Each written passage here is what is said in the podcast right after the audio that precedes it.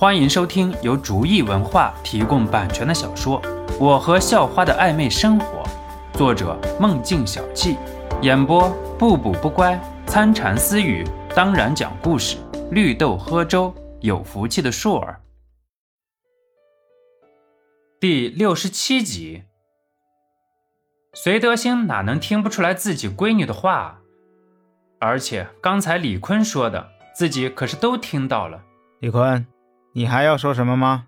要是没什么说的，就讨论一下你的去留问题吧。”隋德兴说道。“啊啊，隋总，呃，不是，您听我解释啊。”李坤忙着说道。任他怎么也想不到，隋德兴的千金竟然来这种地方，而且还被自己遇见，这个概率和买彩票差不多了。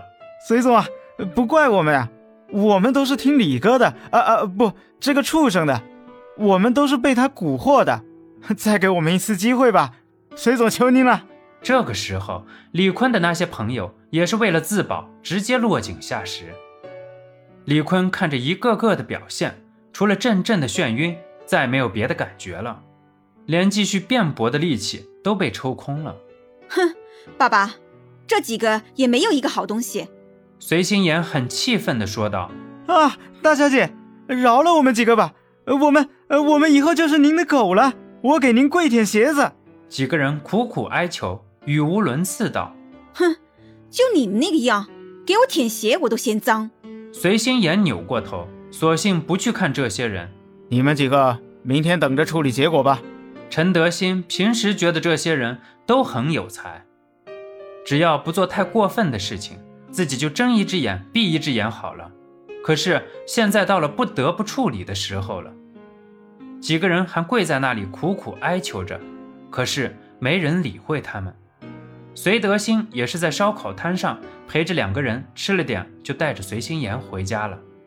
肖诺一回到家就被肖家辉叫了过去。肖诺，明天有没有事啊？肖家辉直接问道。没什么事儿啊，怎么啦？你的病还是有问题啊？我检查检查。肖诺问道。肖家辉像是自嘲一样摆摆手，这下算是被这小子记住了。我们的任务出了点问题，可能你得跟我去一趟了。肖诺明白过来了，原来是工作上的问题。跟您去工作也没有什么问题啊，可是我妈怎么解释啊？要么闹的还是您啊？肖诺很担心的问道。啊，这没问题。不过你想想怎么治好一种怪病，满身冰凉，不过还有生命体征，但是是昏迷状态。你今晚想想，明天跟我去。不过这些也只是症状，具体的问题专家也在研究。我希望你也能考虑一下治疗方案。肖诺和肖家辉询问了一些工作单位的规矩之类的事情，就回房间了。从理论上讲，人类是恒温动物。满身冰凉不符合人类活下去的最基本的特征。这些人竟然还有生命体征，肖诺决定和小米探讨一下。刚一进房间，肖诺就进入了修炼房。欢迎回家，小米呆板而又亲切地说道：“小米啊，你说人在低温下能活下去吗？从理论上讲是不能，不过不排除其他情况。”比如中毒或者局部低温，只要控制住时间，循环系统可以给全身供氧的。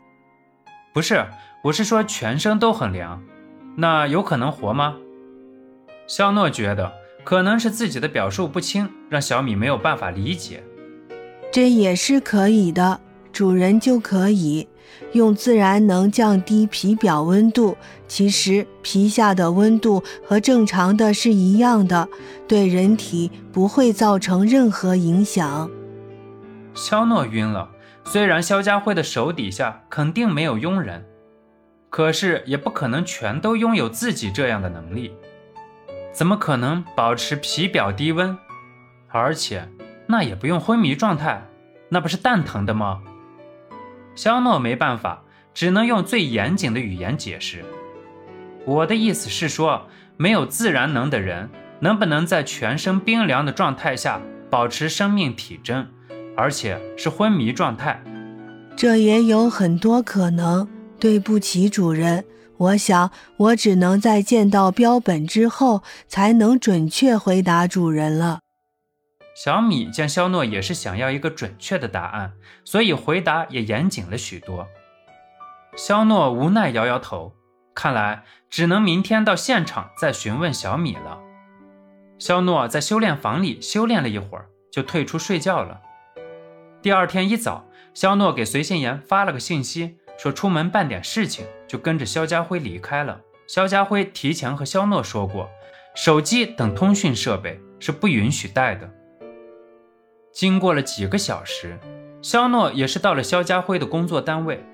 这里并没有想象的富丽堂皇，而是很简陋，没人敢相信这是国家的特殊机构。当然，这是为了安全考虑的。肖诺被肖家辉带到了一个地下室中。肖诺这一路上也是很惊奇，很多电影中的场景，原来现实中真的有，只是没有机会看到。又是视网膜扫描，又是指纹扫描的。本集播讲完毕，感谢您的收听，喜欢请点击订阅加关注，下集更精彩。